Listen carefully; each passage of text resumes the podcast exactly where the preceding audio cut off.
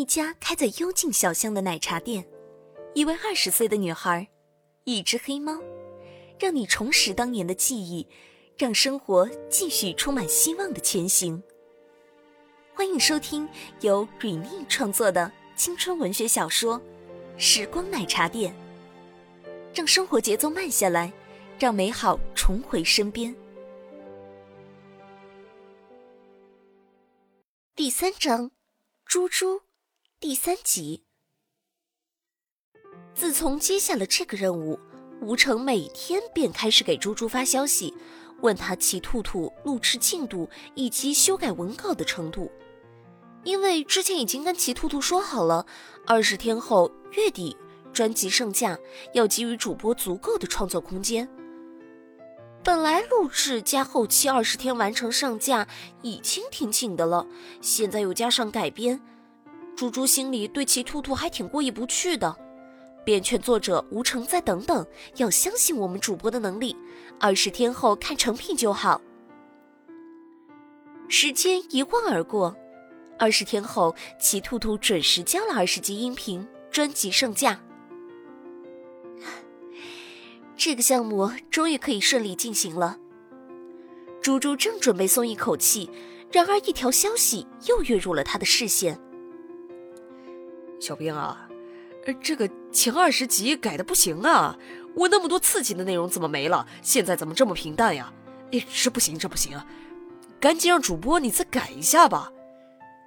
是吴成的消息，猪猪顿时心下一紧，这当初让主播来改文稿的人也是他，现在不满意的又是他，要求这么高，为什么不自己来修改完文稿再交给主播呢？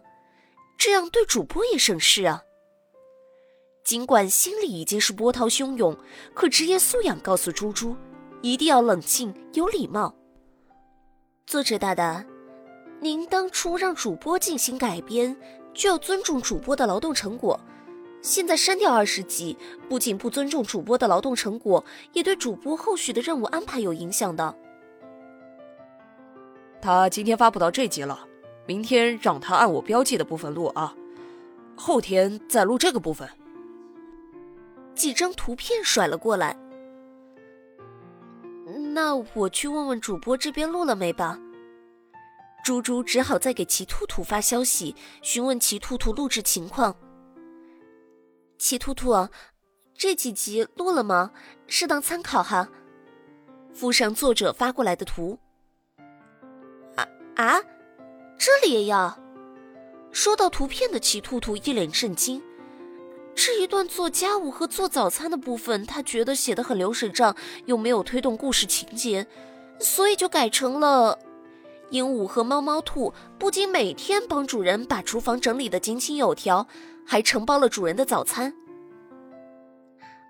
呃，如果作者需要的话，那我下午来补录一下，加一集吧。还好，齐兔兔还是很好说话的。猪猪心里暗想：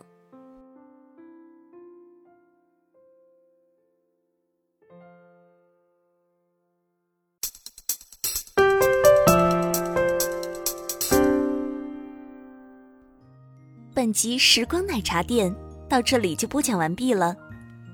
感谢您支持瑞妮姐姐的原创小说《时光奶茶店》，也谢谢您一个星期的等待。